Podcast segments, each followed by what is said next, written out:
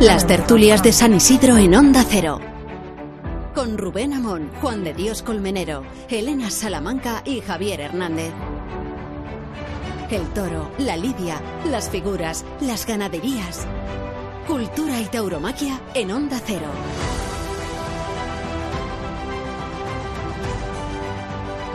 De acuerdo con el calendario tradicional, hoy diremos que es la corrida más importante del año. Eh, esa era la fama de la beneficencia. Veamos si lo sigue siendo, que en realidad no es de beneficencia porque los fondos de estos espectáculos ya no se destinan a obras de caridad y no hace tiempo que sí lo hicieron. Eh, creo recordar los ejemplos de José Tomás y de Joselito, por ejemplo. La corrida de beneficencia, que es un acontecimiento y que reúne un cartel, Diego Ventura, Juli, Diego Urdales, que más parece el reflejo del interés de la pasada temporada que de esta. Eh, aunque no vamos a desmerecer ni mucho menos los méritos de estos tres protagonistas. Diego Ventura que cortó un rabo, el Juli que sigue siendo el centro de la hostilidad y del amor de la Plaza de Madrid, a ver qué vertiente conoce hoy, y de Gurdiales, cuyo último pasillo le expone otra vez a una temporada con el agua al cuello. Ya nos había contado Diego aquí que por mucho que pudiera sorprender, los triunfos de Bilbao y de Madrid el año pasado no le sirvieron para permitirse una temporada desahogada.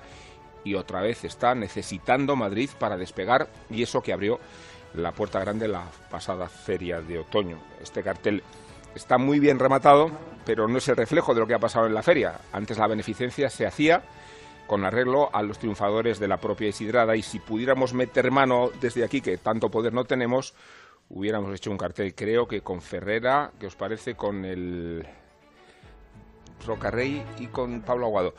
Y hubiéramos elegido seis toros, uno de Montalvo, uno de Juan Pedro, uno de Grande, uno de Adolfo, uno de Victorino y uno de Valdellán, aunque el de ayer, a ese me refiero, cara sucia, se movía como si fuera un demonio, pero un demonio de los buenos. Es el acontecimiento del año y creo que lo es más que nunca en otro sentido, en el sentido político e institucional, porque Felipe VI, el rey vigente, va a estar en los toros. También puede que esté su padre, en la versión de rey no despojado de, sus obligaciones de Estado, pero no de sus aficiones. Y digo que tiene mucha relevancia la presencia de Felipe VI porque los toros están siendo zarandeados, aunque parecen haber reaccionado, y porque el año pasado se le reprochó haber estado en las ventas, como si los toros no fueran un bien de interés cultural, así está considerado institucionalmente, como si los toros no estuvieran protegidos por la Constitución, así están reconocidos institucionalmente, y como si no fueran, a juicio de la UNESCO, patrimonio inmaterial de la humanidad. Así que hoy el rey Felipe VI viene a reconocer, le gusten o no los toros, un peso y una responsabilidad de la que Carmena hizo completa situación de olvido me importa muy poco que a Carmena no le gustaran los toros, sí me importa que su responsabilidad como alcaldesa implicaba responsabilizarse de la idiosincrasia de la cultura de Madrid y no hay mayor idiosincrasia que la de la Plaza de Toros de las Ventas. Pero es verdad, y lo hemos dicho en esta tertulia, que se ha producido un fenómeno de acción y de reacción y que los toros empiezan a salir del burladero y que hemos visto a Ábalos hace unos días viendo a, Roca Rey y tengo entendido que la vicepresidenta Carmen Calvo viene el día 15. Serán socialistas, pero no son idiotas. Los dos han elegido a Rocarrey para dejarse ver en las ventas.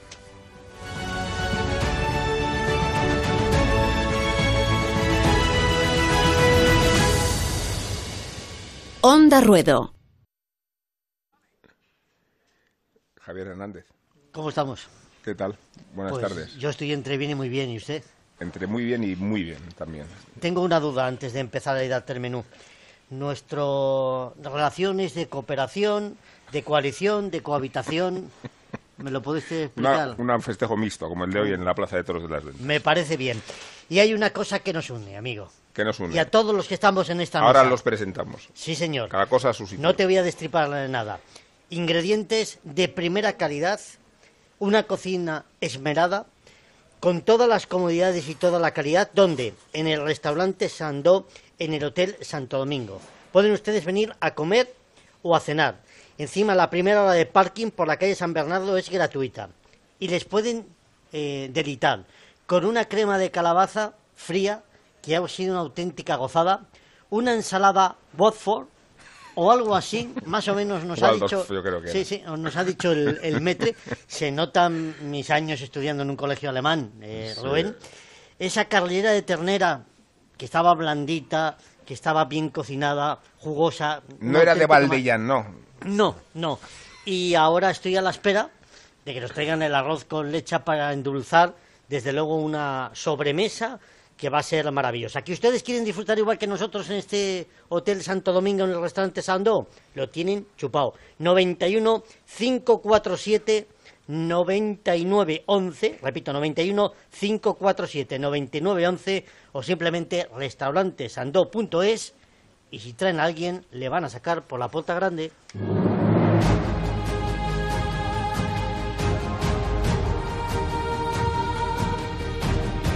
De Mora, buenas tardes, ¿qué tal? ¿Qué tal? Buenas tardes, Rubén. No te tengo que presentar. Carlos Avella, ¿qué tal? Buenas tardes. Pues fenomenal. Vamos a, hablar de, vamos a hablar de tu libro. ¿eh? Y de Eugenio, Eugenio. El protagonista es Eugenio. y Enrique López, consejero delegado de Everis, de este grupo de defensa y de, de industria aeroespacial, ¿qué tal? Pero iba a decir, pero sobre todo aficionado práctico, ¿no? Por supuesto, por encima de todo, aficionado práctico. Ahora, ahora nos lo cuentas. Está obviamente Juan de Colmenero con nosotros, Elena Salamanca que Se incorporará en se breve. incorporará en breve, ¿no? Desde Sí. nuestros estudios centrales. Qué bonito queda eso de los Me estudios centrales. ¿verdad? Hay que decirlo cuando no viene a cuento, como combinado magiar, por ejemplo. Ya sé que no viene a cuento. Y estamos hablando de, de, entre otras cosas, de, de la corrida de beneficencia y de la importancia que reviste, me dirijo a ti, Carlos, este acontecimiento, porque a veces lo has tenido que organizar tú cuando estabas en el centro Cinco de años, asuntos. cinco años. Y porque es verdad que constituye esa fecha del calendario tan relevante, no sé si como el Domingo de Resurrección en Sevilla, pero Más, más, más. Más. Hombre, tiene más historia, ¿no? Porque está vinculada a la vinculación de la Casa Real con la tauromaquia. Y a una cosa que es un- somos herederos de esa eh, beneficencia pública que ayudaba, bueno, pues eh, ayudaba a los desfavorecidos a que los toreros toreaban para ese fin, ¿no? En el introito, eh, dicho en latín, hemos recordado corridas de beneficencia que tú has citado, dos, quiero recordar la de Joselito y la de César Rincón, ¿no? sí. Pero el último torero que ha toreado gratis en Madrid ha sido Morante, que donó sus honorarios a las hermanitas de los pobres. Ole. Detallazo que hay que decirlo cada vez que celebremos la corrida de beneficencia. Sí, es verdad. Porque ahora beneficencia es a beneficio de los toreros Y de Hacienda. y de Hacienda. Pero fíjate, te puedo trasladar que yo pertenecía al Consejo de Asuntos Taurinos desde el 2004 al 2010 y luego como director gerente. Bueno, el debate de si se cambiaba el nombre, puesto que ya había desaparecido la es- esencia, el debate era anual y nunca nos pusimos de acuerdo. Y por tanto, el no ponernos de acuerdo es se queda como está. Porque ya da igual que no sea beneficencia, es el nombre. ¿Vas a cambiar el nombre porque ya no sea benéfico? Pues es la correa de la beneficencia, ese es el nombre que ya, aunque no tenga ese sentido, pues hay que respetarlo, porque forma parte de la historia, ¿no? Sí. No decía la, la relevancia, y os pregunto a todos, de Sí. el hecho de que Felipe VI esté hoy presidiéndola a título institucional, no como aficionado, sino desde el- la implicación que tiene la monarquía en la protección también y, y en la obligación, ¿no? Porque no es una cuestión de que te gusten o no te gusten, sino de relacionarla con que los toros significan, ¿no? Está en su agenda. La feria del campo de Valladolid tampoco debe ser muy divertida. Y le toca. El calzado Elche no creo que sea apasionante. Y le toca. Inaugurar un pabellón en, en Guernica tampoco. Pero está en la agenda. Y está en la agenda y hay que respetar la agenda institucional, ¿no? Y en ese sentido, pues para mí como aficionado y como simpatizante de la causa monárquica y de la tradición, me parece magnífico que hoy don el rey Felipe esté en el Parco Real. Sí, de hecho estamos un poco habituados a que ciertos políticos antepongan sus gustos a sus obligaciones. Y me refería en este sentido Sí, al Ayuntamiento de Madrid, que lo primero que hizo fue quitarle su subvención a los chavales de la escuela, el palco. interpretar un- con una actitud hostil eh, lo que es una obligación como... a- a- sí, claro, porque es que, es que muchas veces, pues es lo que dicen los políticos, o en este caso la Casa Real, no puede olvidar nunca que son están para todos los españoles o todos los madrileños. Hay, hay gente en Madrid que evidentemente no le gustan los toros, pero hay una gran cantidad de gente que sí. Tú eres el alcalde o la alcaldesa en este caso de los madrileños.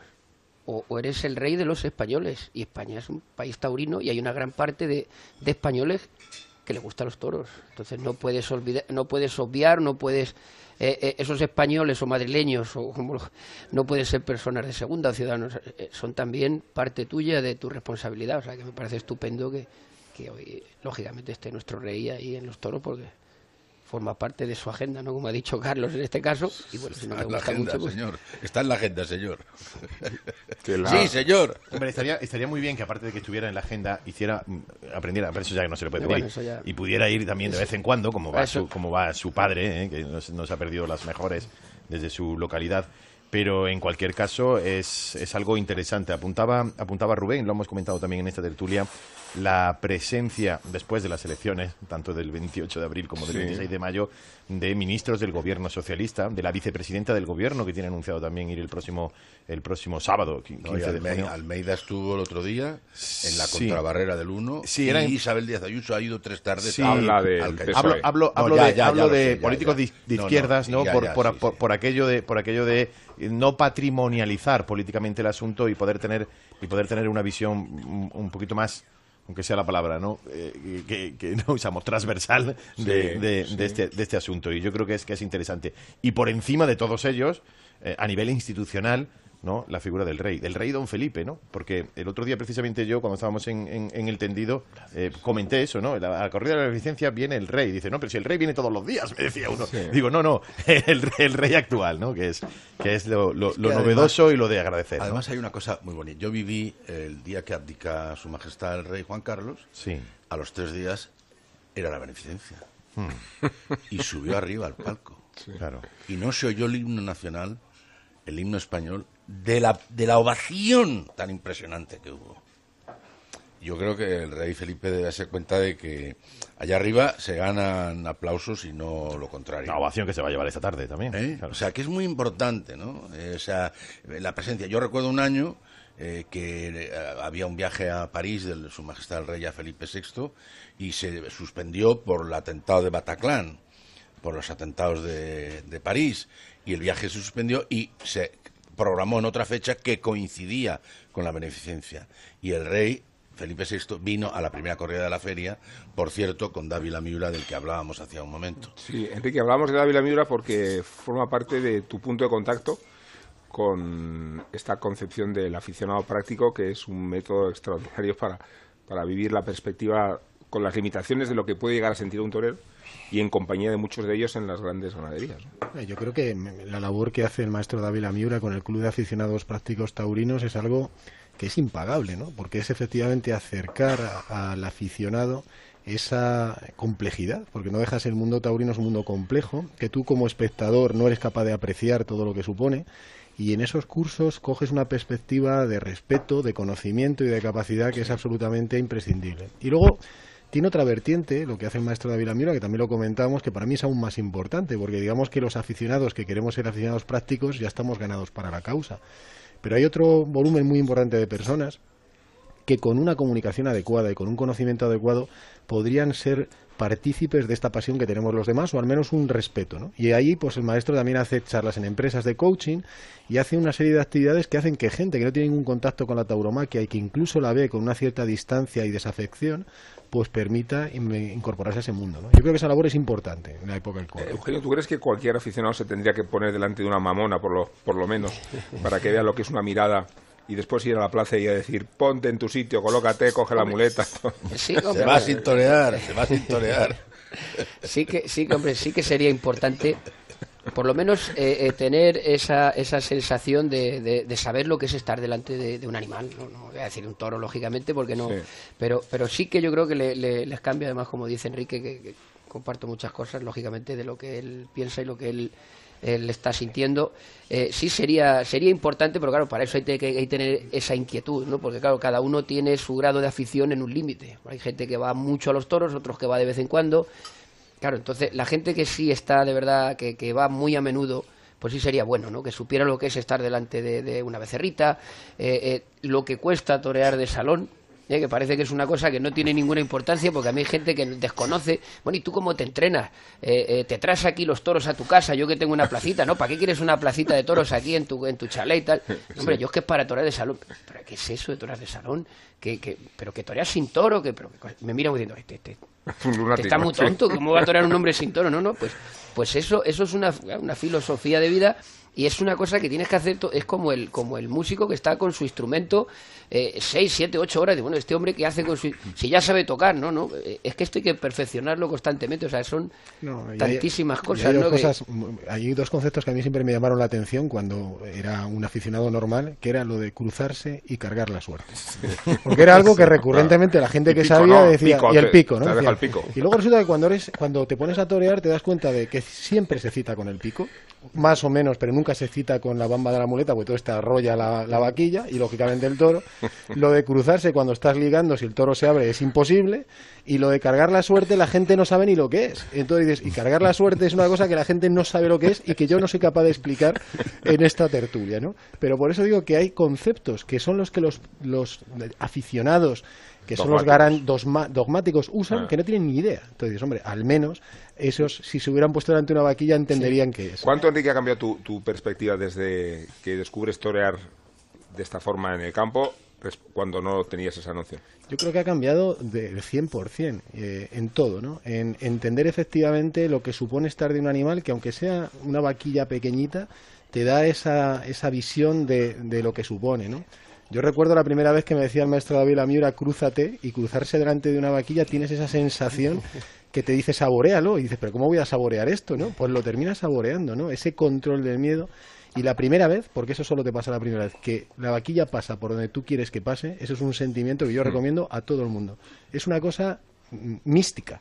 O sea, en tiempos en los cuales el ser humano siempre intenta buscar sentimientos más allá de lo cotidiano y de lo triste de que nacemos y nos morimos y ya está, pues eh, yo se lo recomendaría a cualquiera. Es una experiencia mística. Y Eugenio, ¿qué se siente cuando en lugar de una vaquilla es un torazo del, del ventorrillo y estás cuajando una faena, pero no me lo vas a decir ahora porque vamos a brindar antes, como hacemos todos los días con Nacho y Bernón, pero, pero ahora te lo pregunto, ¿vale?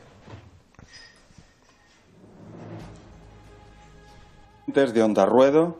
A continuación escucharemos la versión instrumental karaoke de Hey, de Julio Iglesias. Adelante, por favor.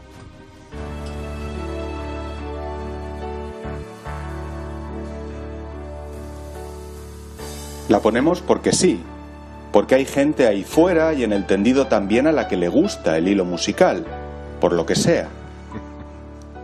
Y porque mucha de esa gente además trasnocha y malvive estos días pendiente por el desenlace del Raptors Warriors de la NBA. Qué cosas, ¿no? Y sobre todo porque algunos de ellos además sienten y viven los toros fuera de las grandes figuras, al margen de las tardes de relumbrón. Y por eso fueron ayer a la plaza intuyendo que iba a salir un Valdellán embistiente y repetidor. ¡Ay, cara sucia! ¡Qué bonito nombre tienes! Y ponemos este Hey Wonderful en Nainoná instrumental como nuestro himno patrio, porque de entre ese grupo de amantes del hilo musical, que siguen además la NBA y los toros buenos, hay varios del PP, otros del PSOE, tres de Ciudadanos y media docena entre Vox y Toreras Podemos. Que sí, que de verdad.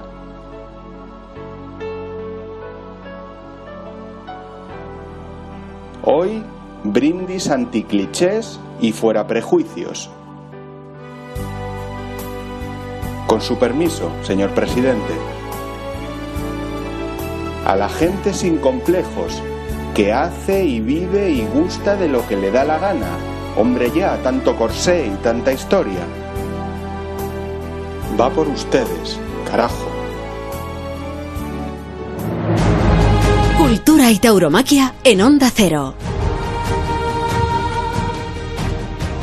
Tiene más azúcar este brindis de Ibernón que el arroz con leche que nos estamos tomando de, postre. Se incorpora Elena Salamanca, lo habíamos dicho antes. Elena, ¿qué tal? Muy buenas, pues muy bien. Aquí estamos, ya en la ¿Has recta final. vez, Elena? ¿Te has puesto alguna vez delante de una vajilla o un becerro? Yo esas locuras no suelo hacerlas, soy mucho más No. cuerda, no. No, pero la verdad que, que en mi caso eh, no tengo la necesidad de hacerlo para valorar lo que hace un matador de toros. Bueno, por suerte, eh, desde muy pequeña he estado muy relacionada con el mundo, conozco a varios matadores de toros y lo he vivido muy de cerca y por lo tanto os aseguro que no necesito ponerme delante de una, ni de una becerra para, para saber lo que, lo que se vive cerca de ellos, lo que ellos pasan y lo que, y lo que supone esto. Bien es cierto que me encantaría poder hacerlo pero bueno, el sentido de, del ridículo, de, de, la responsabilidad, ¿no? De, de, que si lo hago quiero hacerlo bien, pues, pues y bueno, y lo más importante, el valor, claro, voy a asumirlo. Le preguntaba a Eugenio antes que cómo ha sido volver a sentir crujir la Plaza de Madrid. ¿Cómo fue la experiencia del lunes? Pues eh, es algo que te, que te acerca otra vez, porque eh, a, a lo que tú buscas como torero, o sea, olvidándote de todo lo de todo lo que rodea esta profesión, que son tantas cosas, pero en definitiva, en esencia, un poco lo que dice Enrique, el volver a sentir eso que te enganchó hace veintitantos años, o sea, hace 23 o 24 años corté mi primera oreja en Madrid. Y si sigo toreando, he tenido épocas de todo tipo, arriba, abajo, he toreado con los más grandes, con el último del escalafón, con el que... Es porque quieres volver a sentir momentos como esos. O sea, todo se reduce, todos esos veintitantos años se reduce en volver a estar tú solo delante de un toro, con esa energía, con esa potencia, con esa fuerza que tiene el toro que se necesita en Madrid, y el público de Madrid, que es el de siempre, el público exigente, hostil, que de golpe y porrazo cambia y es maravilloso. Es el público que te lo ha dado todo, al que todo se lo debes y al que resulta que, que, hace cinco minutos aquello parecía que era imposible que pudieras triunfar y de repente algo ha cambiado aquí que resulta que, que, que, lo que yo le hago al toro, que lo que yo estoy sintiendo, lo está sintiendo también el público y es algo mutuo y en definitiva, pues eh, resumiendo, es volver a sentir lo que sentí hace veintitantos años, que lo he vuelto a, a repetir otra vez. Gracias a Dios han sido bastantes veces en Madrid, menos de las que me gustaría, pero eso es lo que en definitiva engancha a un torero. ¿no? Que tarde más difícil, ¿no? Porque claro. la corrida del Ventorillo salió muy seria y muy deslucida. Sí. Porque había una cornada, además. Además, una cornada de un compañero en un toro mío, haciendo un quite eh, en un toro que me correspondía a mí, que lo toré yo. Eh, lo ves de cerca, ves el momento del percance al hacer el quite, ves el toro, las condiciones que tiene, lo duro de, de, la tarde, ¿no? Lo que tú has dicho, la tarde de ayer, el percance tan fuerte de, de otro compañero. Sí.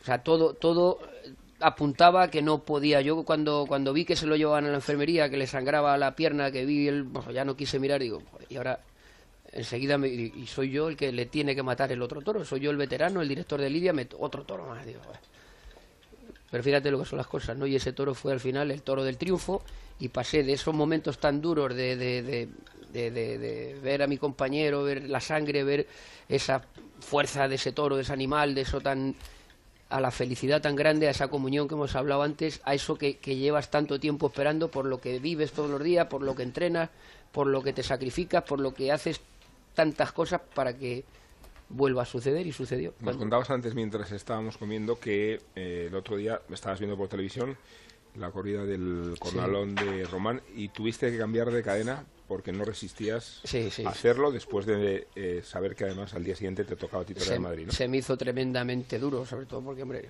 lógicamente Román es un compañero, torado con él, eh, estaba viendo, eh, ya viéndole en la muleta las condiciones que tenía el toro, lo duro que era, cómo embestía arriba, ese hombre ahí aguantando esas tarascadas y, ya llega el momento del percance. Y, eh, es de esos momentos que, se te viene la otra idea, es un poco como, como la cultura oriental, el, bien y el mal, el chin y el chandi.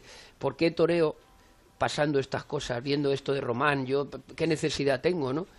Por lo otro.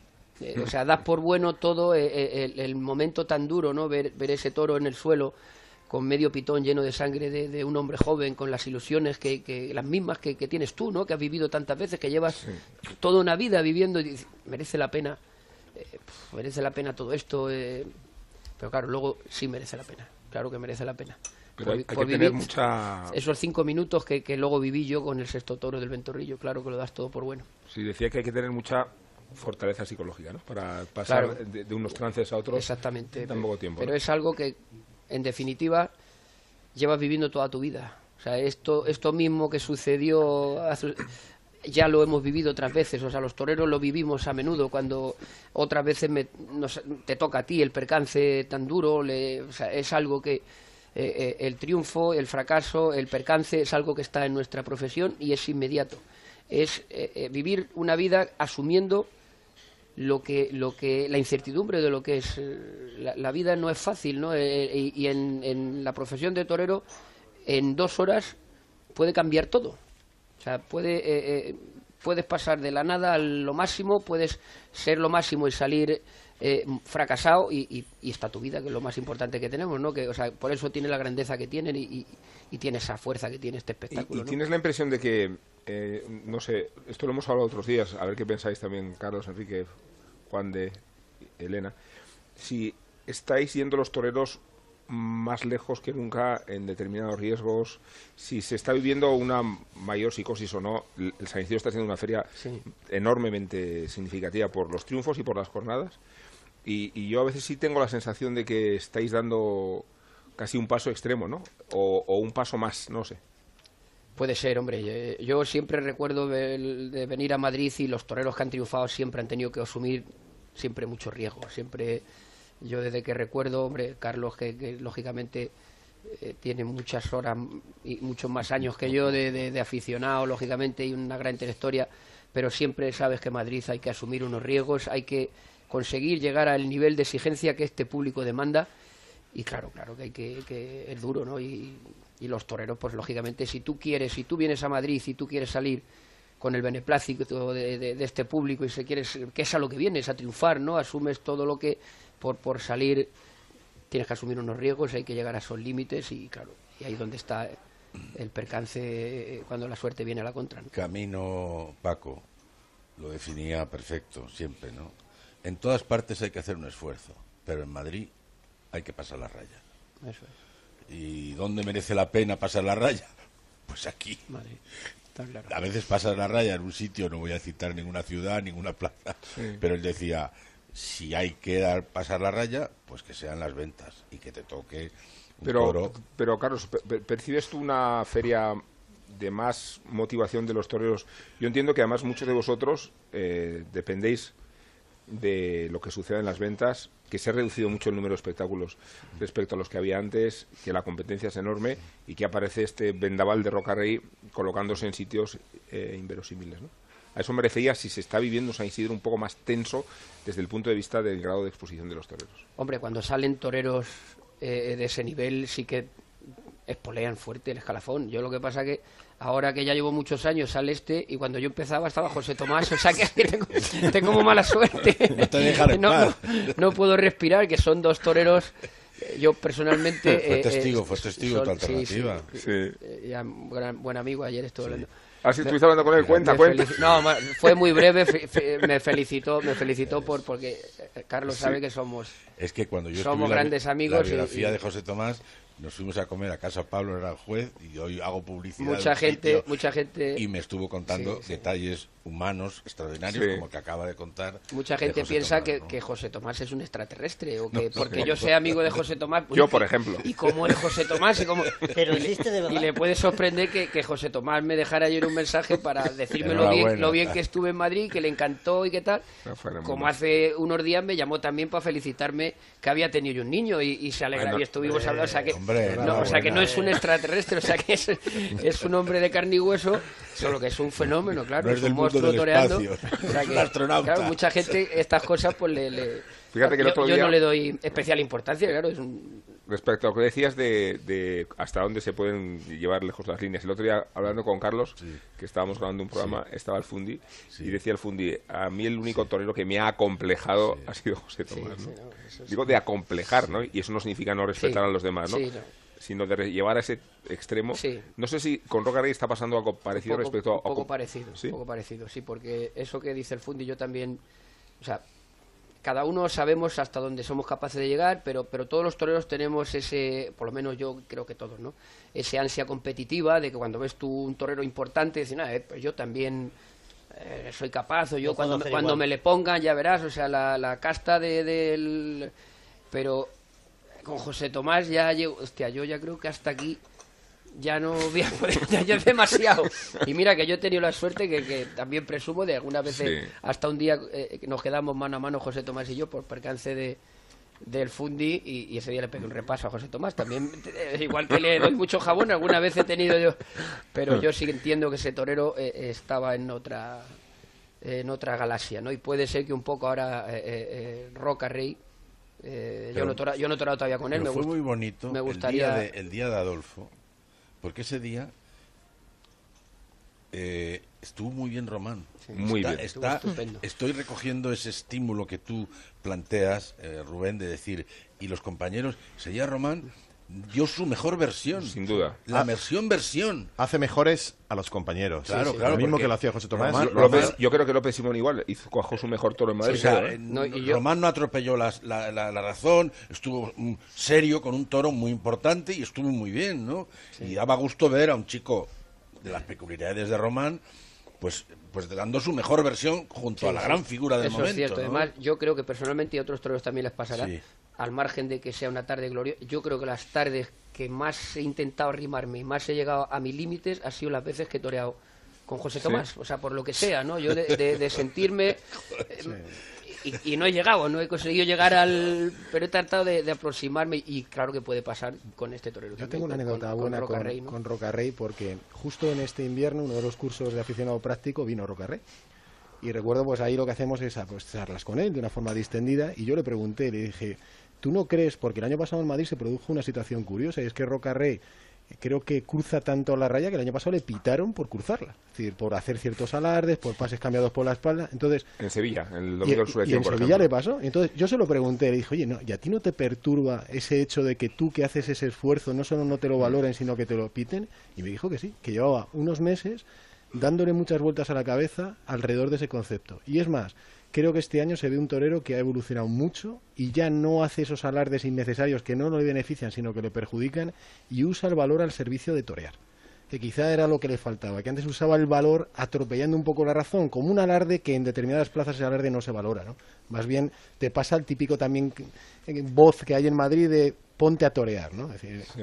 Javier, no sé si tuviste la faena de Eugenio de Mora, creo que no, No, no la vi. pero puedes verla, eh, porque si eres socio y abonado del canal Toros de Movistar, que es Ya el- lo soy, porque el primer mes es gratis. ya ah, bueno, sabes. ya lo eres. Claro. Pues tienes la ocasión de 67. verla cuando quieras, en el Se canal se va a 67. dar- He se va a estado dar de baja al acabar San Isidro. He estado... No. No, no, no. ¿Cómo no. se va a dar de baja? No, Empieza Pamplona. Sí, empieza Pamplona. No, Claro. broma, hombre. Y Claro. después viene Bilbao, Claro. ¿no? Sí, estuve buscando un 67, a veces parecía el, el extraterrestre. Y algunas sorpresas que sabemos que no podemos decir, ¿verdad? Sí, alguna sorpresita que... Esto es en el canal Toros de Movistar. Ser alternativo es ver lo que quieres ver. Vive tu pasión por los toros en directo y en exclusiva en Movistar Plus. Con reportajes, análisis de las mejores faenas y programas especializados. Ahora, el primer mes gratis. Infórmate en el 1004 y tiendas Movistar. Y disfruta del resto de la temporada taurina. Cultura y tauromaquia en Onda Cero. Tertulias taurinas de San Isidro. ¿Esta es la televisioncita para el salón? Sí, ¿qué pasa? Pues que son 85 pulgadas y no cabe. No. Ay, si es que desde que compramos el Mitsubishi ASX desde 14.750 euros, todo te parece más pequeño. Es que es más coche. Mucho más. ¿Y si quitamos el sofá tampoco? Tampoco, Paco, tampoco. Ven a conocerlo en nuestras nuevas instalaciones de B&M Mitsubishi Retail de Concha Espina 24 o visita nuestra web mitsubishimadrid.es. La rentabilidad del alquiler se llama Alquiler Seguro, única empresa que garantiza el cobro puntual de las rentas el día 5 de cada mes. Alquiler Seguro. Llama ahora 902 37 57 77. Alquiler Seguro. Protección a propietarios 902 37 57 77. Las Ventas pone el broche de oro a la Feria de San Isidro 2019 el próximo 16 de junio con la tradicional corrida de la prensa. No te pierdas los toros de Santiago Domecq para el Fandi, López Simón y Pablo Aguado. Compra tus entradas en las-ventas.com. ¿Necesita un taxi? Radioteléfono pide taxi. 91 547 8200. La mayor flota de taxis y eurotaxis de la Comunidad de Madrid. Al llegar a Barajas, llámenos y le recogeremos en nuestro punto de encuentro. Aceptamos pago con tarjetas de crédito y puede obtener factura oficial de cada servicio. 91 547 8200 o pidetaxi.es. Comprando una mesa en Mercaoficina retiras el CO2 que producen cuatro coches circulando un día entero. El actual modelo económico lineal podría estar viviendo sus últimos días y su lugar será ocupado por la economía circular. Mercaoficina lleva a cabo numerosas acciones que contribuyen al cuidado del medio ambiente. Venta de mobiliario reutilizado. Alquiler de mobiliario. Fabricación sostenible. Reducir, reusar y reciclar. Juntos mejoramos el planeta. Ecooferta, mesa operativa, cajonera, silla operativa y papelera por tan solo 151 euros masiva. Más información en mercaoficina.es. Tertulias Taurinas de San Isidro, Onda Cero. Aquí estamos en el Hotel Santo Domingo con Eugenio de Mora, con Carlos Avía, con Enrique López, con Juan de Colmenero. Tenemos en nuestros estudios centrales a Elena Salamanca. A mi vera está Javier Hernández. Todavía no el niño de la borraja porque No, eso no. procede después. del Son las 15 y 35, creo que haberlo dicho todo. Pero quería hablar sobre esta idea de- del San Isidro Sangriento, porque lo digo sin ninguna morbosidad, sino como reconocimiento al tributo de sangre. Ha habido toreros que se han escapado de cornadas espeluznantes, se me ocurre el caso de Tomás Campos, del propio Román con la corrida de Adolfo, eh, también de López Simón, que, que inverosímilmente.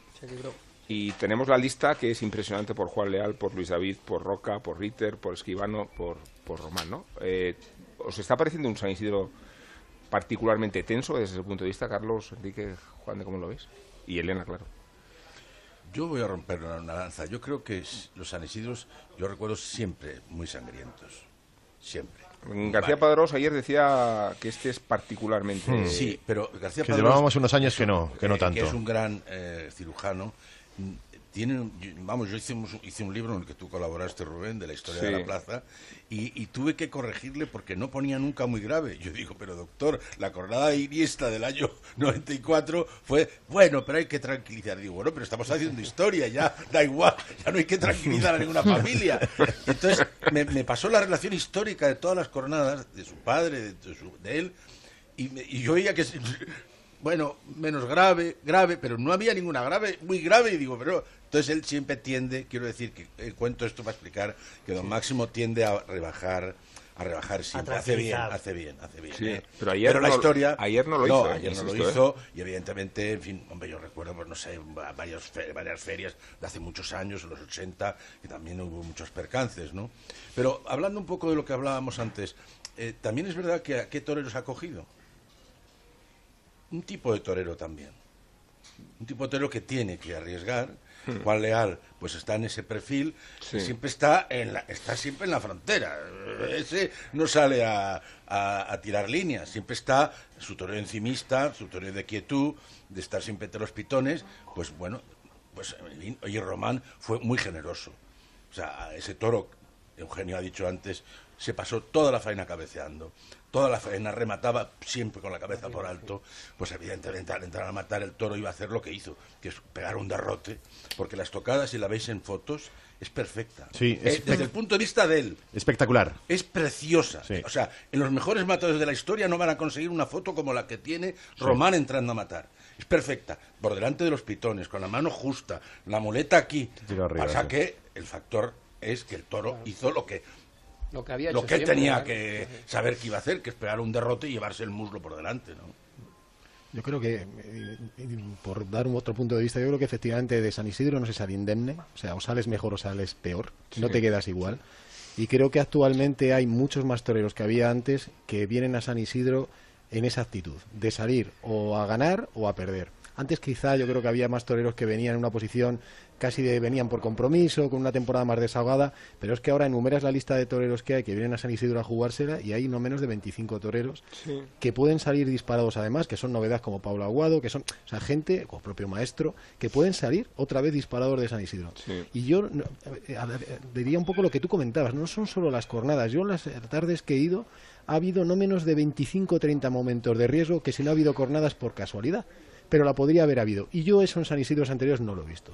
Y hablo de los toreros y hablo de los banderilleros. O sea, yo he visto no sé cuántos pares de banderillas que el banderillo ha salido trastabillado con el pitón en el, en el chaleco. O sea, cosas que realmente yo creo que este año hay particularmente, porque hay muchos toreros que han venido a San Isidro a, a demostrar que están dispuestos a entrar otra vez en el circuito y creo que sí que hay un, un riesgo mayor que se está asumiendo para intentar salir disparado de la feria. Por eso se está, se- por eso se está reprochando más que nunca a los vociferantes maleducados que en mitad de una faena eh, le piden más y más ah, al que al que está al que está abajo lidiando porque porque la exposición que se está haciendo lo, lo comentábamos antes con, con lo que hizo en su momento José Tomás o, o- o Roca Rey porque la exposición que están haciendo es, es, es mucho mayor.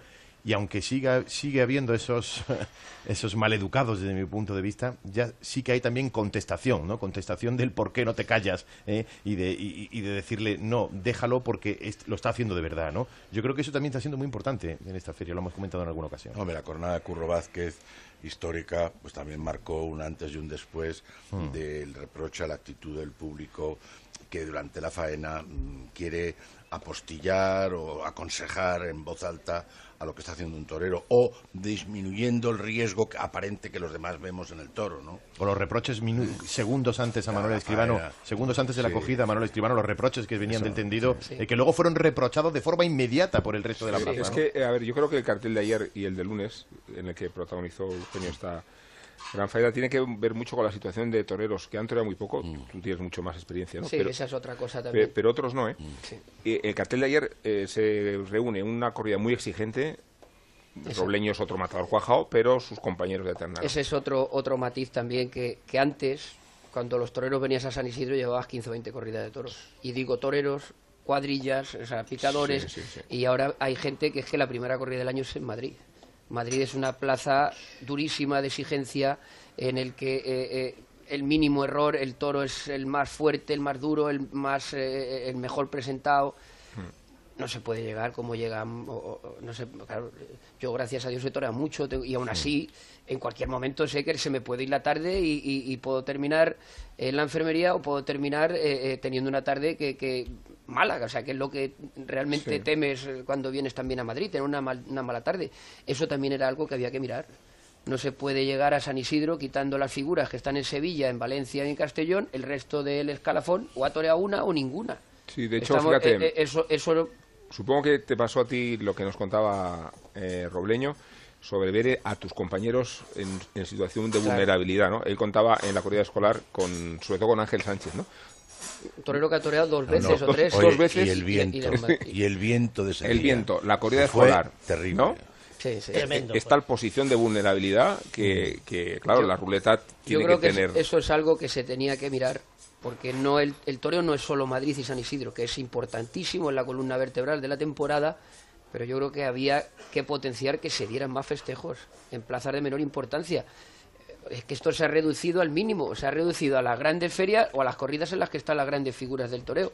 Y nos olvidamos de los toreros jóvenes que están empezando, que han tomado la alternativa hace poco, y si no tienen la lotería de salir una tarde por la Puerta Grande de Madrid, van a desaparecer, y de los novilleros que están empezando, que es que si no eres un superdotado como Roca Rey, el, el futuro es muy, eh, es, es muy corto, y un torero no se hace eh, eh, eh, en dos días, un torero necesita muchos años, necesita torear mucho, y si no se dan festejos, y hoy, en, vamos, en los pueblos no se puede dar nada de esto que estoy hablando porque es deficitario. Y aquí no va a venir nadie, nadie del taurineo que estamos en la Madre Teresa de Calcuta y va a dar novilladas o va a dar corrida para que te cueste los cuartos cada vez que lo montas.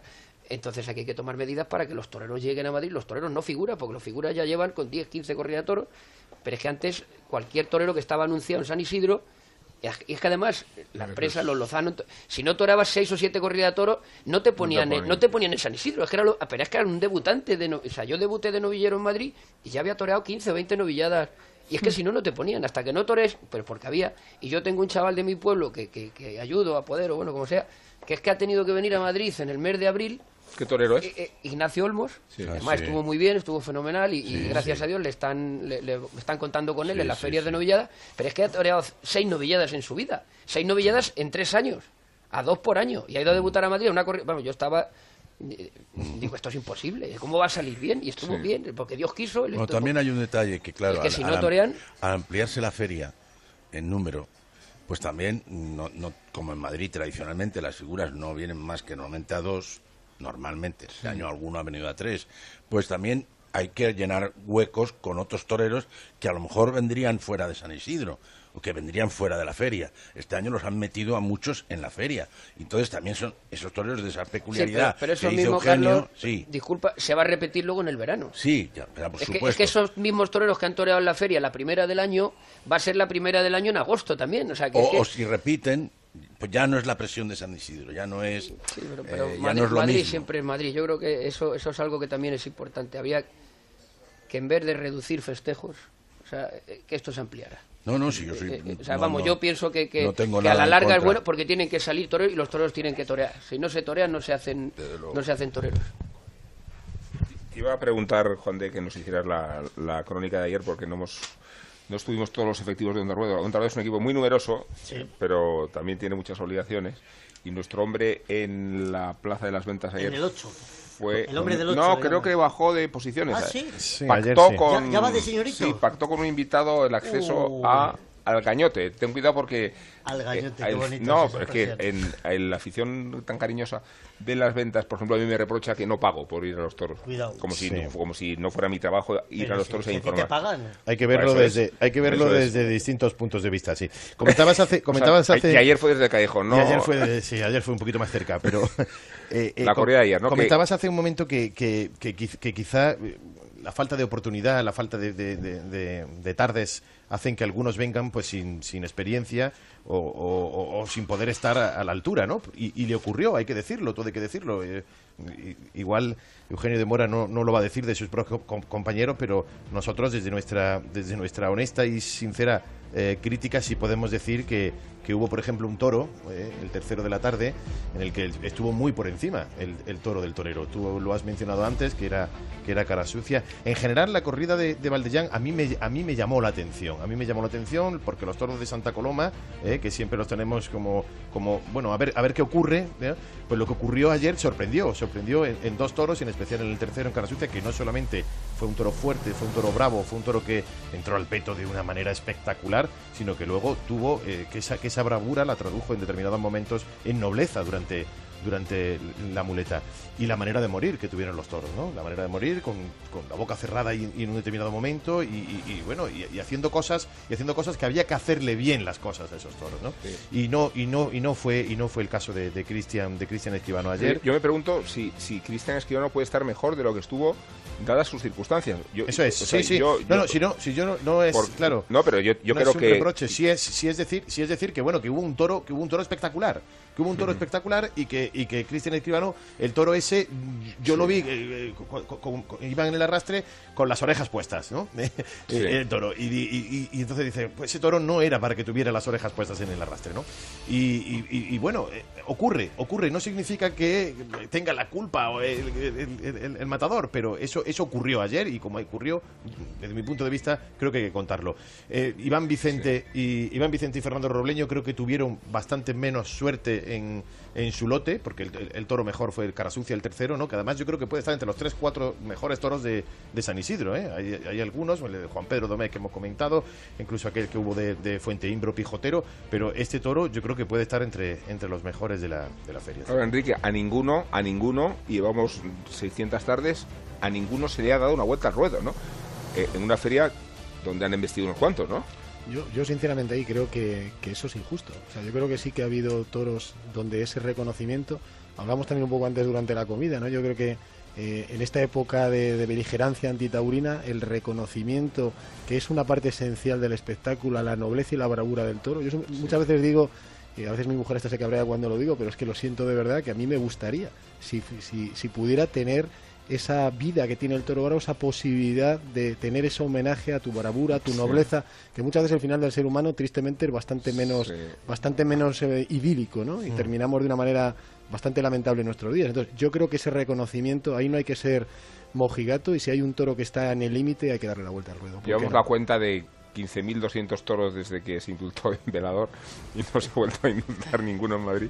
15.200 toros y novillos. Y seguro que han salido toros habrá- que han embestido mejor que sí. Por lo menos yo, viendo las imágenes del velador famoso, De- he, visto luego mismo- toros que han embestido mucho mejor. del mismo Victorino. Y vueltas al ruedo, poco- Segurísimo. poca- Pero lo triste es que se- ni, se haya, ni se haya pedido, ¿no? Yo creo que, por ejemplo, me viene No. a la cabeza el toro Dalia que, que mató. Manzanares. Sí. Ese toro era un toro de indulto, clarísimo. O sea, Y Beato, el el de Castella de los Lozanos de hace 4 o 5 Elena. años. Ese, ese es el toro que mejor he visto yo embestir en, en Madrid en mucho tiempo. Hebreo, ¿no?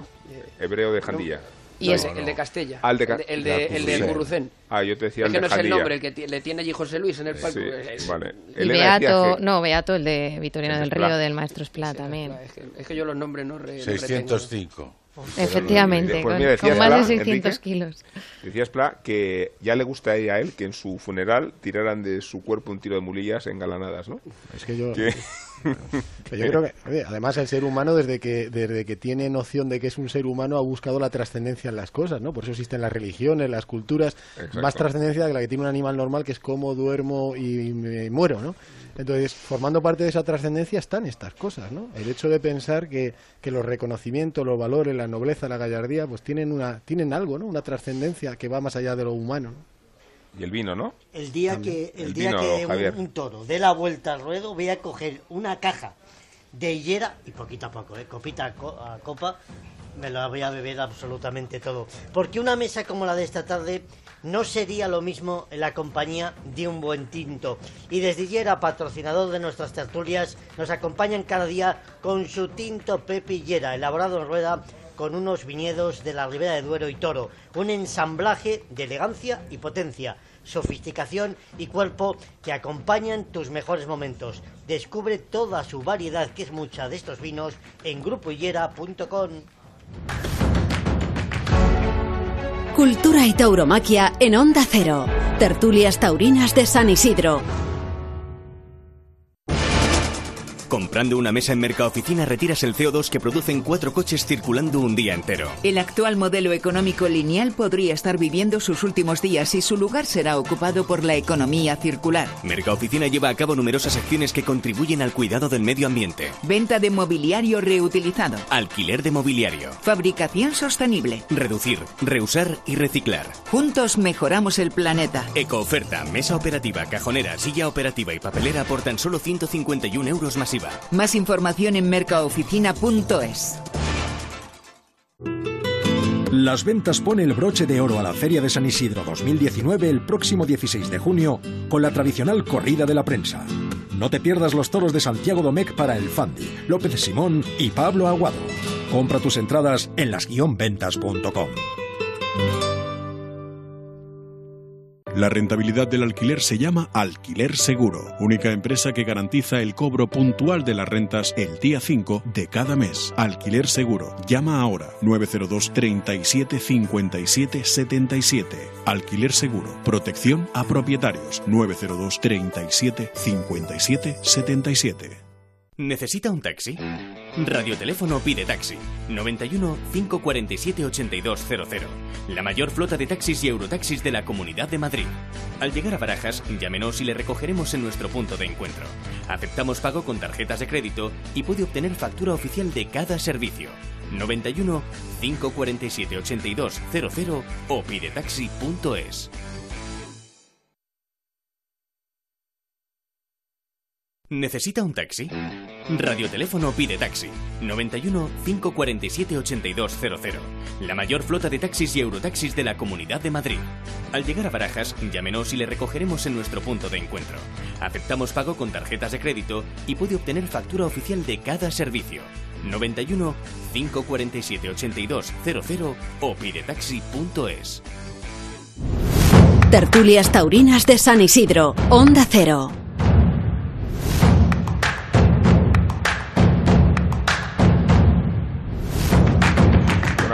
El Hotel Santo Domingo. Aquí seguimos, en realidad, a las 15 y 53 de la tarde. Quedan, no sé, como tres horas y un poco para el comienzo de la corrida de beneficencia.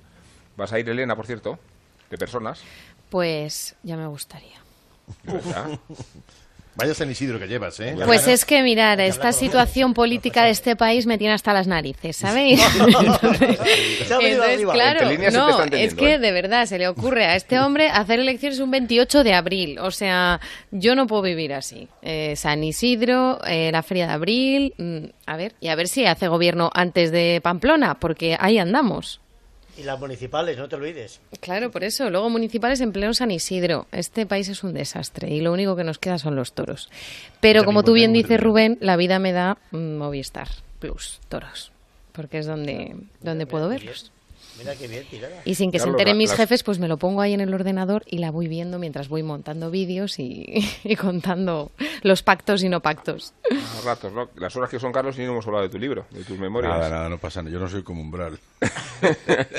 Elena, un besito. Un beso, Carlos. Otra vez te he dado plantón, ¿eh? Cuando viniste al programa, te debo, te debo una Bueno, visita. No te preocupes. Pues nada, no pasa nada. El libro está ahí, y el que quiera que lo compre. Y recordará conmigo y con mi memoria pues las cosas que yo he vivido en los ruedos. Entre otras muchas cosas con Eugenio. Cuéntanoslas. No, pues cuando lo he contado, cuando escribí la biografía de José Tomás, pues yo sabía que... No te he dicho quién me dijo que eras amigo Le de conoce a José Tomás. No, es verdad, no, no. Carmen Esteban. Ah, claro, Carmen. sí. Me dijo, ese sabe cosas de José. Nos fuimos a comer a casa Pablo. Podríamos seguir sentados, Sí. Porque nos dieron las 8 o 9 de la tarde. Pasamos un día estupendo, la verdad que fue. Casa un- Pablo se asomaba de vez en cuando, Pablo decía, y nosotros, no, Para, daros, para daros un aviso. Además, hombre, aparte Dos, de, dos. de hablar de José Tomás, Sí. Carlos, como Sí. evidentemente yo tengo sus libros, Sí. y yo también he sido un gran admirador de Luis Miguel, ¿no? Yo el libro de Sí, Luis Miguel, de sí, Carlos, le- desde niño, claro, yo le preguntaba cosas de Luis Miguel, o sea, que echamos un día estupendo hablando de toros, ¿no? Si luego al final... Sí, es que es maravilloso. eh, eh, esto del toro da para mucho tiempo, para muchas... puedes tirar, se te acaba el día y te quedas, se quedan cosas en el No, tintero. hombre, la verdad es que, es- bueno, eh, ser aficionado es un privilegio de la vida, ¿no? Eh, te enriquece, te, te estimula, conoces a mucha gente, eh, vives un mundo pues apasionante, ¿no? O sea, es uno de los grandes privilegios de la vida, conocer a Eugenio, con estar aquí sentado con vosotros, pues es una, una gozada, ¿no? Y, y desde el punto de vista de la corrida de beneficencia que te ha correspondido organizar algunas, Sí, ¿no? Sí, cinco, bueno, cinco, una pagando y otra coorganizando. Pagando, pero no con tu dinero, ¿no? No, Que- no, no. Pero tampoco pasa nada, porque el dinero público... hombre. No, mira, voy a dar un dato, voy a dar un dato. Que tener caja, eh, para la, financiar. corrida, la corrida de beneficencia del año 2011 le costó al ciudadano, aunque obviamente va con cargo al canon, para entendernos, ¿eh? Sí. 200.000 euros. La beneficencia con figuras cuesta eso. Sí, sí, que Y no creo que hayan cambiado las cifras. Dividido entre los millones de, de madrileños, ¿no? No, pero ya, ya mencionado que, que entre otras razones lo que hace la empresa es pagar a la comunidad 2.800.000 euros ahora en concepto de explotación de la plaza. O sea, que no pensemos... A mí me parecería bien que, el- que la administración protegiera a los toros, pero no lo Sí. hace y lo que recibe es 3 euros por cada uno que da, ¿no? O sea, O sea, que el, esta el- es- en este Madrid no cuesta, al, al erario público No. madrileño no cuesta nada. En Madrid gana. Madrid, la administración de Madrid gana, gana luego todo lo demás. sí, por el impacto es, económico, es. por la recaudación de Hacienda y por el canon, Sí. ¿no? O sea el que... otro día estuve en Algeciras y el alcalde, que me pareció una persona extraordinaria, porque es una ciudad difícil, ¿eh? Difícil. Reíros del príncipe de Sí, Ceuta, ¿eh? ¿Eh? Bueno, dice que la, la llegada de José Tomás el año pasado, o sea, con perdón de la palabra que voy a utilizar, el verbo que es blanquear, blanqueó absolutamente la imagen de la ciudad en todo el mundo. Sí. Algeciras es, entonces, donde torea José Tomás una vez al año. O sea, el retorno hostelero, de turismo, de todo fue Sí, sí. impresionante. Todo lo que conlleva, O sea, eh, los toros es un acontecimiento que, que enriquece a las ciudades, a los pueblos, ¿no? Sí. Y así nos lo dicen desde el radioteléfono o taxi, ¿eh? Sí. Eh, todos los días que nos traen a, a este restaurante, que hacen muchas carreras y que trabajan muchísimo durante este la- mes el, y el pico de la, económico de, económico. de la Claro feria. que ¿Y, sí. y qué recuerdos tienes más frescos de la corrida de beneficencia? O más lejanos, ¿eh? Bueno, el, último año lo hemos hablado en la comida. Yo quería que Ferrera ya encabezara ese cartel. Y bueno, pues los intereses taurinos no estaban por la labor y me proponían otros toreros que yo entendía que no tenían el crédito o el prestigio o los éxitos acreditados en esta plaza. Y, eh, ahí hubo un ten con ten y al final pues eh, no ganó ninguno porque hubo mano, mano a mano. ¿no?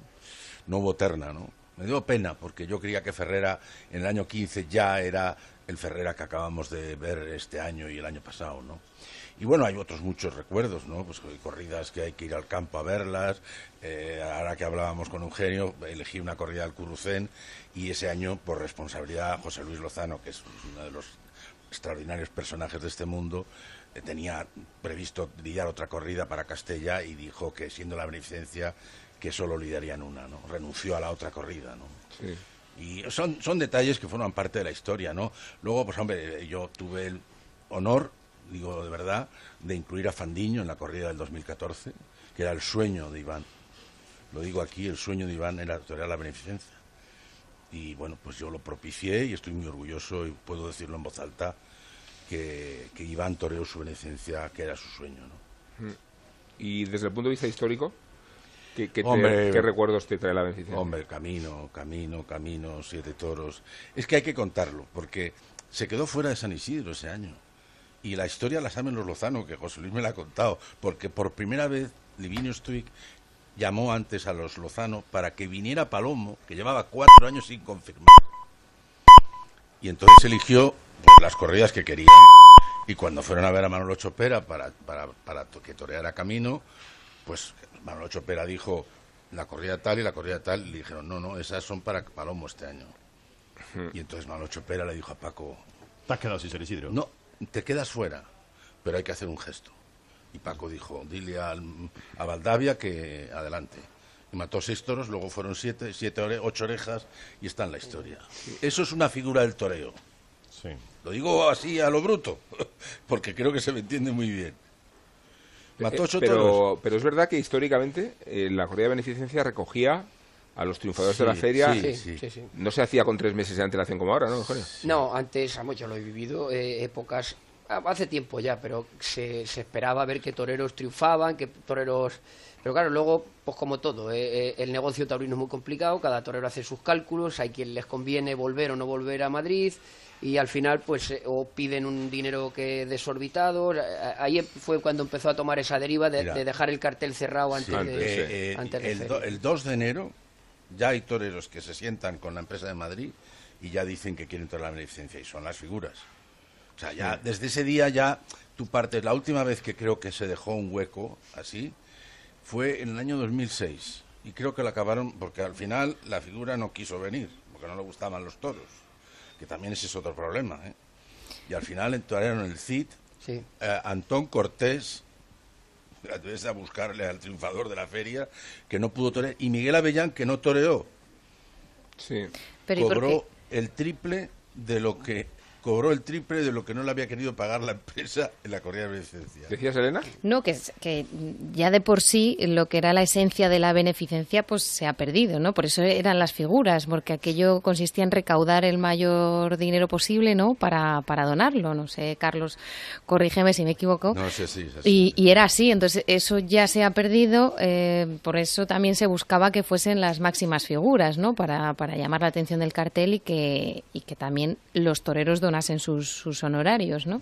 Entonces, bueno, pues eso obviamente se ha perdido. Ahora es al revés, ahora mm, quieren man- torear la beneficencia y cobrar eh, lo que supone estar acartelado ese día también. Pero lo que yo contaba es que Avellán no llegó a un acuerdo con la empresa y no toreó en San Isidro. Sí, y llegó a un acuerdo con la eh, comunidad. Entonces, bueno, claro, pero quedó Sí. ese hueco. Entonces, el triunfador era el triunfador o uno que no hubiera toreado. Y en ese caso, la empresa tuvo que pagar, o sea, en este caso la comunidad, tuvo que pagar tres veces más de lo que no quiso aceptar su apoderado en San Isidro. Por eso digo que, que el cartel de hoy, que nos va a contar ahora Javier, eh, es casi el reflejo de la temporada pasada y no el de esta, ¿no? Uno entiende que los tres tienen mucho ah, interés. Es un cartel muy atípico porque lo encabeza un rejoneador. Va, va a tener que Diego Ventura. que primero y cuarto, ¿no? Sí. Eso los toreros protestan por el caballo, Pues, las huellas que sí. deja y tal, ¿no? Yo, yo particularmente no me gusta. Yo toreo Las mixtas, ¿no? festivales, que los festivales de vez en cuando, lo- lo- las plazas portátiles de Toledo y tal, de vez en cuando, pues los que son amigos, y siempre te fastidia que haya, que haya un... y Además, Huecos. eh, eh, eh, entiendo que... Boquetes, que- ¿no? que es una gran figura, Diego Ventura es un fenómeno y tal, pero a mí me gustaría ver a Diego Ventura con Hermoso de Mendoza, Sí. que son los dos, y, y sería Mano lo que de verdad tendría interés en el mundo del rejoneo y sería lo que llevaría gente a las plazas, ¿no? pero figuras del rejoneo con figuras del toreo, no sé, yo Es es, que- una, una mezcla que, que a mí como, como torero no me no- y como aficionado tampoco me termina de, de llenar, ¿no? Es que ha quedado un cartel, digo, que es un poco atípico tanto por la presencia de un rejoneador como porque el Juli entra sustituyendo a Ponce, A Ponce, claro. con una corrida que él no habría elegido, la de Cubillo. Sí. Y después con Diego Urdiales, eh, Eugenio, te con- contábamos antes, ¿eh? en situación de emergencia profesional, parece, Sí, claro, parece claro. increíble decirlo, Eso forma parte del sistema de hoy día. Claro, Diego es un torero independiente, depende de los triunfos. Si las cosas en Madrid en tres tardes no te ruedan, además no un triunfo menor, es un torero que está acostumbrado a salir por la puerta grande de Bilbao a menudo y que salió con un pelotazo fortísimo en otoño. Sí. Entonces, eh, eh, él mismo está obligado a mantener ese, eh, Nivel, ese ¿no? nivel, claro, eso no es fácil, eso no es fácil, eso hace pues que, que el sistema está como está. Los toreros que están dentro de ese sistema sí estarán en esa feria de una manera o de otra y el torero que no está, o sea, que, que está declarado en rebeldía, entre comillas, por decirlo de alguna manera, que no, pues necesita abrir la puerta Pero, grande de ejemplo, Madrid. En, tu caso, si hubieras toreado antes, un poco antes en la feria, Claro. a lo mejor hubieras entrado en Pamplona. Sí, que ya lo Pamplona, has hecho otros eh, años. eh, exactamente, otras veces he cortado Claro, orejas en Madrid. Torear el 12 de junio Y es, ya la, está. eh, es que, por otro lado, es la esperanza que le queda al torero que no está Claro, dentro del sistema. o sea, yo, por ejemplo, hace unos años volví a cortar varias orejas Sí, en Madrid y yo calculaba la temporada como podía ser y tal. Y lo único que te salía claro era que en Pamplona sí lo iban a tener en cuenta. ¿En serio? En el resto de los sitios, Sí, escolar, te Dios tocó, dirá. ¿no? La mataste sí, la he matado escolar. cebada, he matado escolar. ¿qué Con temporada? ¿Cómo tiene en por el- delante? El 15. El año 15. No, este año, pues, de momento, esta que tenía era la última. ¿En serio? O sea que yo no tengo. Pero supongo que después de la oreja, más que de la oreja, yo creo de, de tu estado de, de, digo, de, de madurez, porque creo que eh, es una de las mejores faenas que has hecho en Madrid, ¿no? Lo que es cuajar Sí, un toro en las un toro. circunstancias del toro, ¿no? Sí. Con esa pureza, con, con, ¿no? con esa tan reunido, ¿no? Con el toro, ¿no? Sí. ¿Cuál fue el del año 14? Que fue un El toro- 14 también, el día de Sí, tu cumpleaños. sí, el día- de tu cumpleaños, pero bueno, Carlos, por favor. Pero mira, eso no lo habíamos contado. El- además, esa corrida fue curioso porque Sí, me- cuando sí. ya se enteró que, que iba a torear esa corrida, que era la corrida de Guardiola, que se despedía Guardiola, que era cuando terminaba de... Efectivamente. Tenías un viaje, estabas... Sí, sí. Y me mandaste mu- mucha suerte, no voy a poder estar, y luego al final... Oye, que sí, que voy a estar, que al Estuve, final el viaje, no sé qué, que me quedo a verte, y joder, me cago en la leche. Y fue una de las grandes, o sea, Sin duda, de las duda. mejores faenas también, que un, un 10 de Sin agosto, duda, eh, sin duda. no, no había pena, No, no, y- pero fue una y- gran Hombre, tarde. no, no hace falta que digas 10 de agosto porque todos sabemos el cuándo es el cumpleaños no, de Carlos. No, 9 de agosto. 9 de 14, agosto. 9, lo que yo decía. No, pero tú en el libro cuento que luego se valoró mucho su actuación sí, para fue la una- Feria de Otoño. una tarde importante. Pero le ofrecieron la de Adolfo. Claro, Sí, pues sí. eso. Claro, hombre. El, el premio Claro, era de el Adolfo, ¿no? premio ¿Y el castigo, el castigo cuál les preguntaría? Era no torear. No, Enrique les mira diciendo, estos dos vienen del espacio.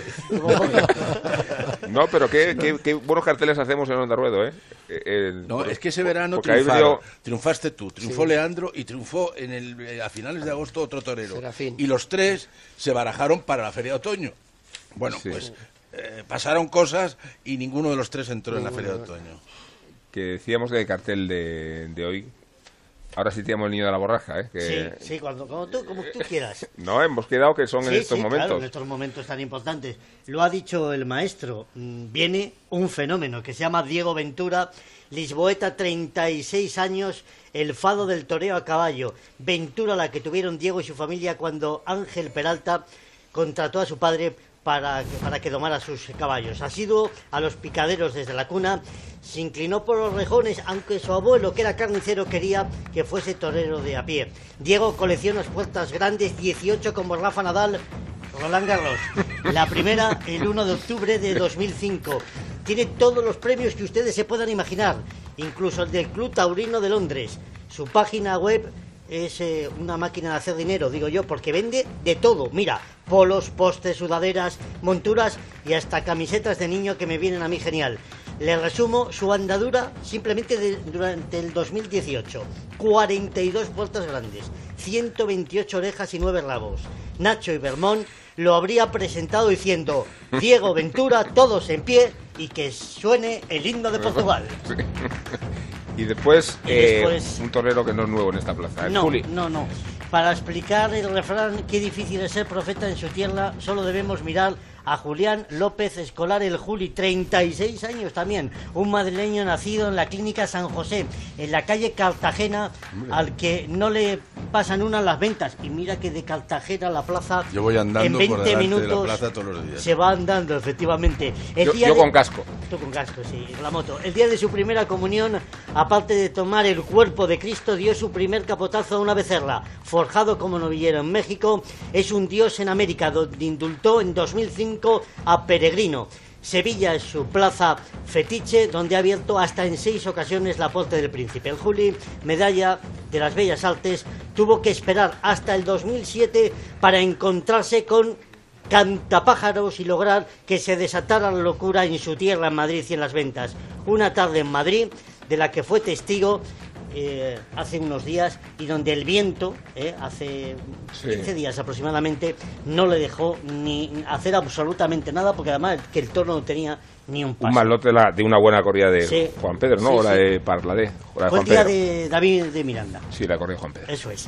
Y vamos a concluir siguiendo con los refranes. Esperemos que a la tercera sea la vencida para Diego Ordiales, torero de Arnedo, pintor de brocha gorda, que escuchando flamenquito y a Manuel Carrasco soñó que algún día estaría ante el rey. Hoy se cumple, Diego, hoy en las ventas toreando la beneficencia y escuchando tu himno nacional. El Choriordín fue muy realista en Onda Ruedo y nos contó que toría poco y no en todas las plazas. Este año ha pasado sin suerte en las ventas, pero seguro que le ha prometido a su pequeña Claudia un triunfo de auténtico tronío. Esos son los tres. Es que nos decía Diego de las plazas que no ha pisado y, y no os creeríais la lista. O sea, podéis Claro, incluir me lo creo. Salamanca, Córdoba, o sea, plazas sin Jerez, casi todas las del sur, ¿no? Me lo creo, claro.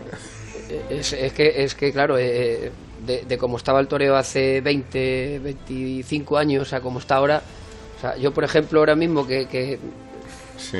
Cuando empecé, gracias a Dios, salí por la puerta grande, nada más. eh, Diego, yo creo que somos prácticamente de la misma edad, pero claro, Diego ha salido por la puerta grande ahora y yo tuve la suerte de salir, pues yo creo que a lo mejor cuento con las manos las plazas que me quedan. O sea, eso es lo que era el torero hace 25 años, o 22 o 23 y lo que es ahora. O sea, Diego, eh, con un palmarés impresionante en Madrid, con una puerta grande de tres orejas y, y un montón de ruedos por pisar. Yo lo conseguí eh, en mis inicios. Yo creo que he pisado prácticamente todas las plazas de, de España. A lo mejor me Y falta México. Colombia, sí. todas. O sea, me falta, yo que sé, Jerez, pero bueno, que Jerez no deja de ser una plaza. El resto de las plazas, pues gracias a Dios, he, he estado en ellas, ¿no? Y, eh, eso, eso hemos, hemos- somos, eso hemos perdido con el paso del tiempo, ¿no? Eh, hemos ido a peor, yo creo, en ese Bueno, hay, sentido. hay menos corridas. Hay las menos ferias corridas, también. hay todo a- Jerez a- a- antes eran una semana ya. Claro, y ahora a lo mejor es una, ¿no? Estamos seguros que de- el triunfo del otro día, la oreja merecidísima de la Bueno, otra tarde, por lo menos te esto- va a abrir, te eh, va a abrir me, ha abierto, me ha abierto estar con vosotros hoy No, en esta tertulia, que es una que- cosa estupenda. Que, que para mí vale tanto como estar a lo mejor en alguna feria, o sea que todo, el- tiene su premio.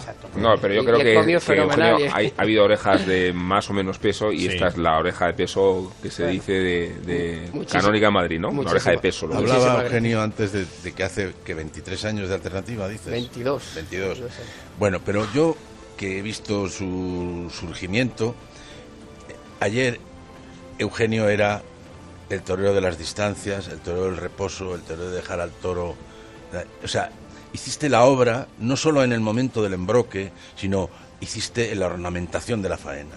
O sea, en Madrid gusta muchísimo el que se deje al toro sitio, que Sí. tú te distancies, eso eh, lo hemos Espacio heredado y de tiempo, Chenel, Sí, sí, claro, eh, yo- los hemos yo- heredado de Chenel, soy- que el toro se venga, eso en Madrid encanta, ¿no? Yo, a ver, y que luego no te enganchó ni una vez.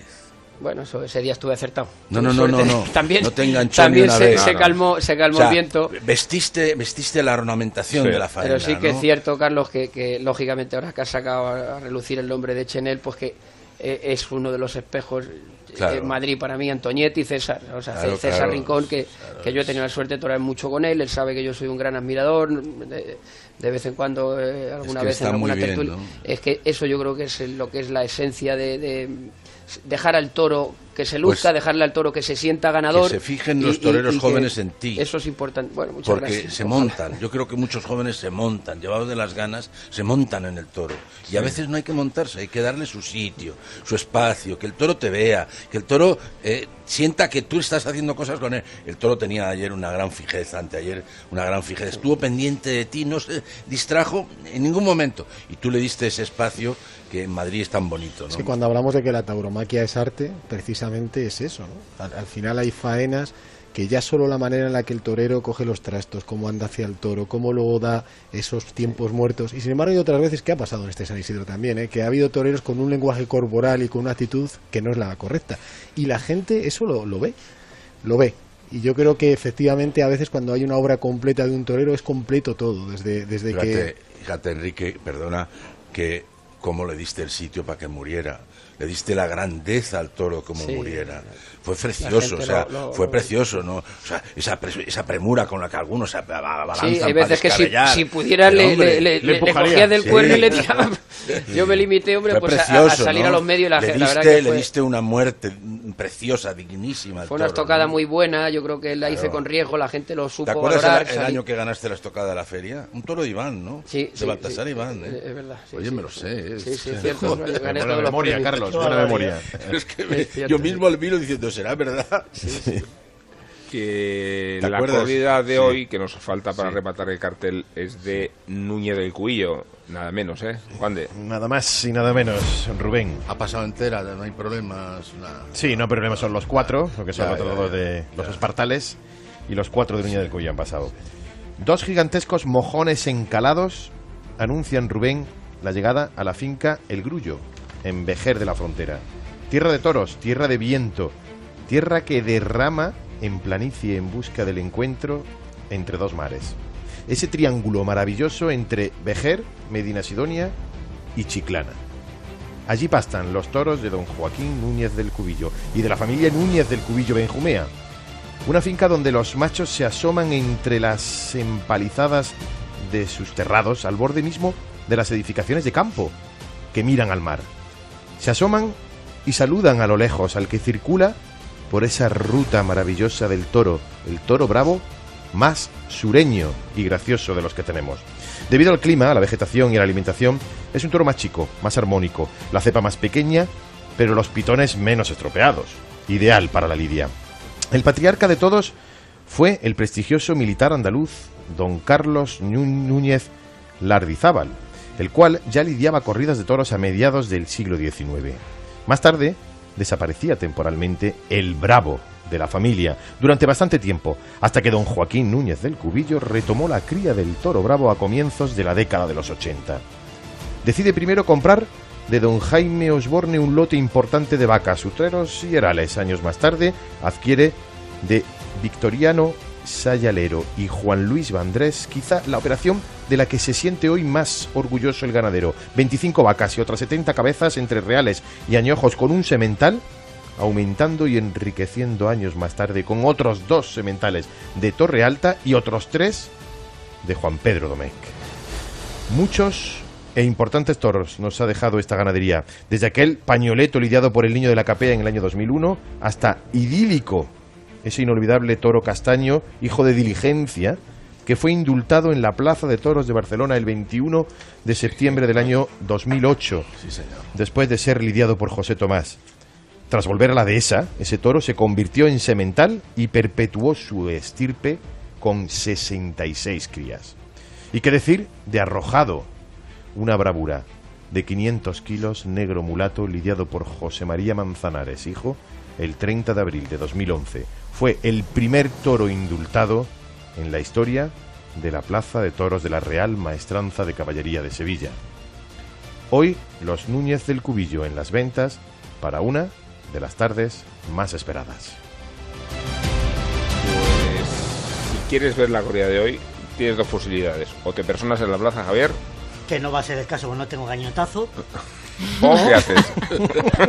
Oh, oh, oh, oh. Ahí se ha apuntado una, ¿eh? ¿Eh? La de- la de- Es que yo toreo por bajo, que es una maravilla. Oh, Oh, muy sencillo. ¿Qué haces? ¿Qué haces? ¿Qué haces? Movistar, canal 67, Hoy mismo te puedes abonar, ¿eh? en casita, como... Luego te cuento el tiempo. Un poquito de aire acondicionado. Y encima el primer mes gratis. Después tengo Pamplona. ¿Qué más tengo? Después Bilbao. Bilbao, Bilbao, después puede haber sorpresas de otras Sorpresas. Puede haber ferias sorpresas, que sí. tienen que ver con Pablo Aguado, me levanto todas las Ya está dando mañanas. muchas pistas. alguna feria del norte en Guipúzcoa, Que te se va la que lengua. empieza- que empieza por A. la lengua. Todo esto ¿eh? En el Beitia. 6-7, amigo. de Movistar, así es. 31 de julio. Ser alternativo es ver lo que quieres ver. Vive tu pasión por los toros en directo y en exclusiva en Movistar Plus. Con reportajes, análisis de las mejores faenas y programas especializados. Ahora, el primer mes gratis. Infórmate en el 1004 y tiendas Movistar. Y disfruta del resto de la temporada taurina.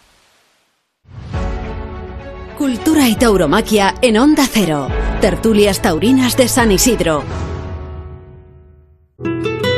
Las Ventas pone el broche de oro a la Feria de San Isidro 2019 el próximo 16 de junio con la tradicional corrida de la prensa. No te pierdas los toros de Santiago Domecq para el Fandi, López Simón y Pablo Aguado. Compra tus entradas en las-ventas.com.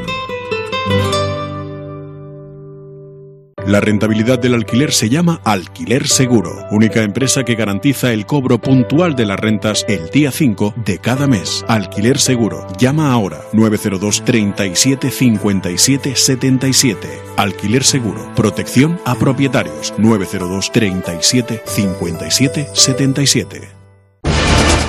Comprando una mesa en Mercaoficina retiras el CO2 que producen cuatro coches circulando un día entero. El actual modelo económico lineal podría estar viviendo sus últimos días y su lugar será ocupado por la economía circular. Mercaoficina lleva a cabo numerosas acciones que contribuyen al cuidado del medio ambiente. Venta de mobiliario reutilizado. Alquiler de mobiliario. Fabricación sostenible. Reducir, reusar y reciclar. Juntos mejoramos el planeta. Ecooferta, mesa operativa, cajonera, silla operativa y papelera por tan solo 151 euros Más información en mercaoficina.es. ¿Necesita un taxi? Radioteléfono pide taxi. 91 547 8200. La mayor flota de taxis y eurotaxis de la Comunidad de Madrid. Al llegar a Barajas, llámenos y le recogeremos en nuestro punto de encuentro.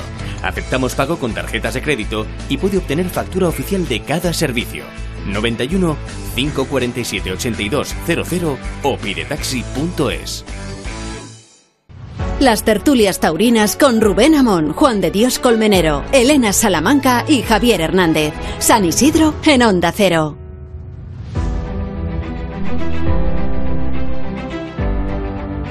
Pasa rápido el tiempo, ¿eh? son las 4 y 20, nos quedan 10 minutos, casi 9, porque ya son y 21.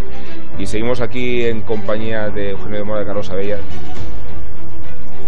delegado de Everis, y aficionado práctico. Yo creo que hay que cambiar la, la tarjeta de visita por aficionado práctico y, ¿te parece? Me parece perfecto. Sí, sí. Me siento muy orgulloso, o más, más te diría de eso. de- Hay que tener más valor, ¿eh? Para- Sí, sí, sí. Comentábamos mientras nos, nos al público, para que vean que se pueden contar las cosas también que no se emiten, eh, sobre esta peculiaridad de San Isidro, los pocos toros que han- se han echado para atrás, lo propio, lo poco que ha aparecido Florito, ¿no? Sí, sí, nada, nada. Está, está, está, está, Había año- está, pero no. Había años que era el triunfador de la feria. Florito. el que más, el que más ovaciones se llevaba. El director de la banda, ¿no? Esto, cuando San Isidro empieza a destacar el director de la banda. Florito, Mal ¿no?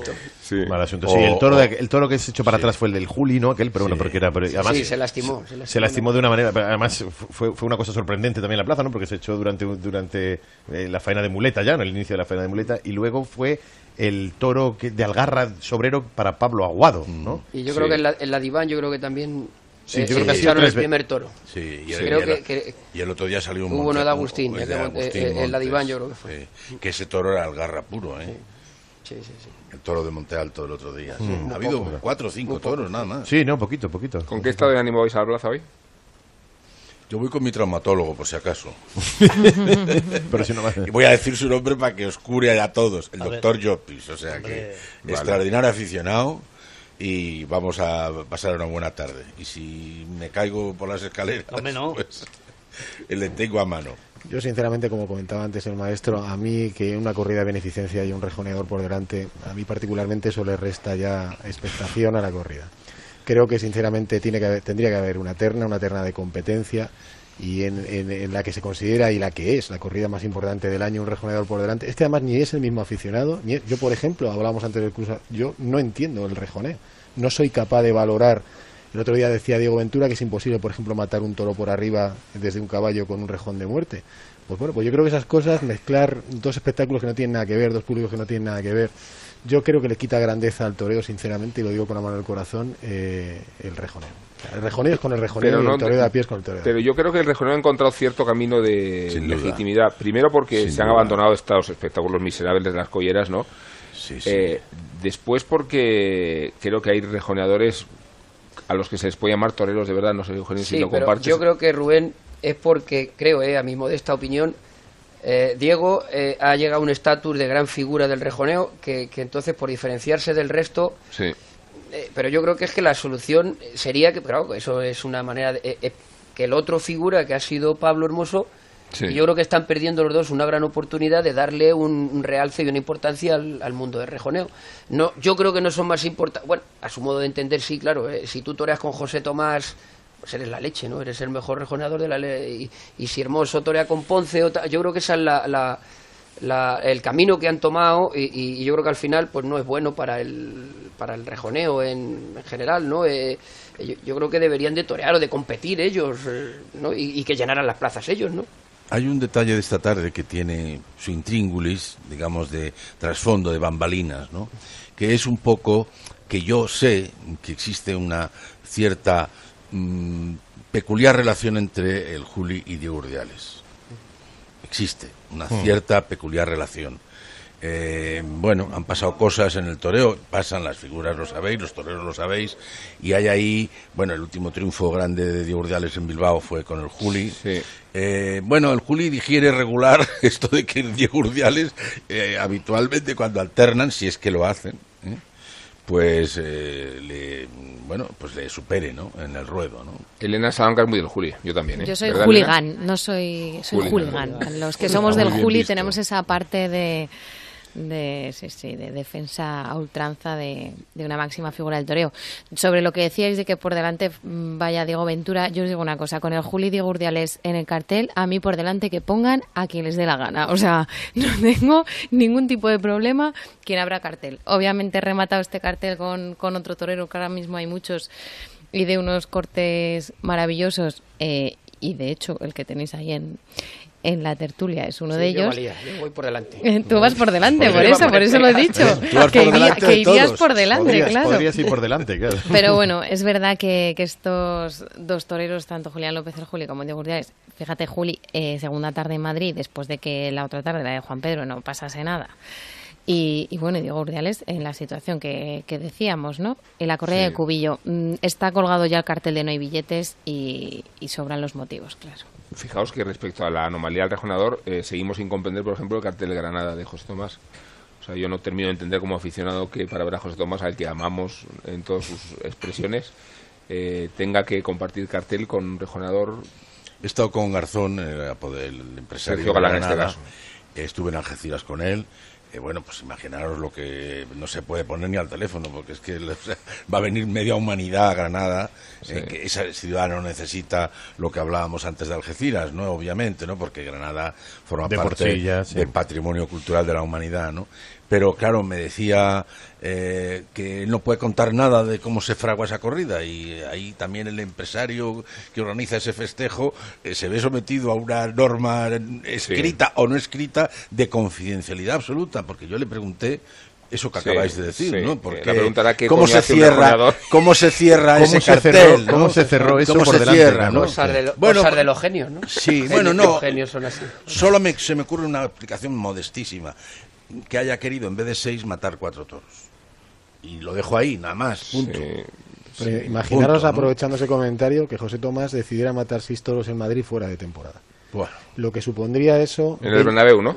No, pero, por supuesto lo podrías hacer en el Bernabéu, pero me refiero que... Por supuesto lo podría hacer ahí, sí. sí. Lo podría hacer, pero... José Tomás era muy del Atleti. El impacto sido mejor es- en el... es- en el Wanda en el- ahora, ¿no? bueno, ahora En el Wanda. Wanda. Pero el impacto mediático, repercusión social, dos meses antes hablando de eso, dos meses después hablando de eso, dos millones de peticiones de entradas.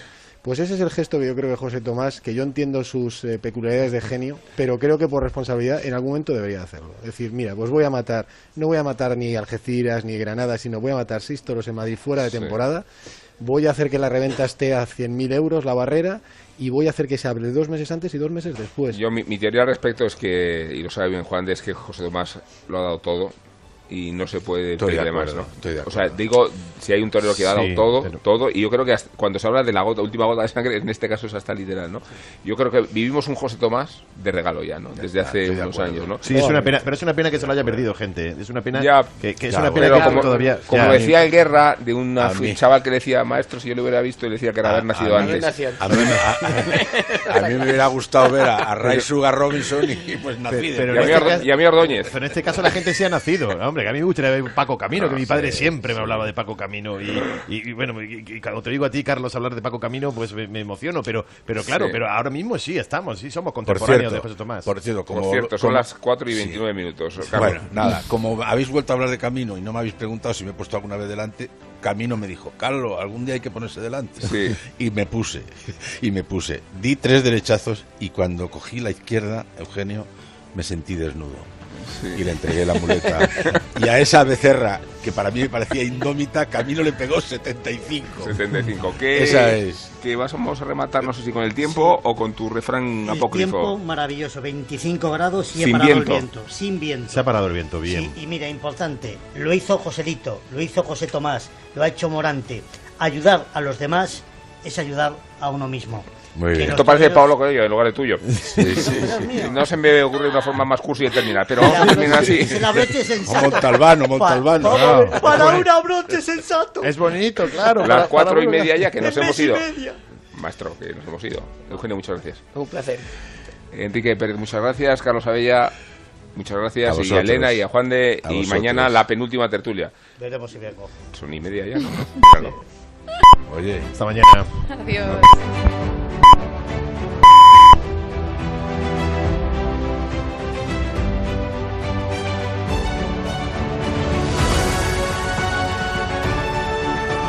En Onda Cero, tertulias de San Isidro. Rubén Amón, Elena Salamanca, Juan de Dios Colmenero y Javier Hernández.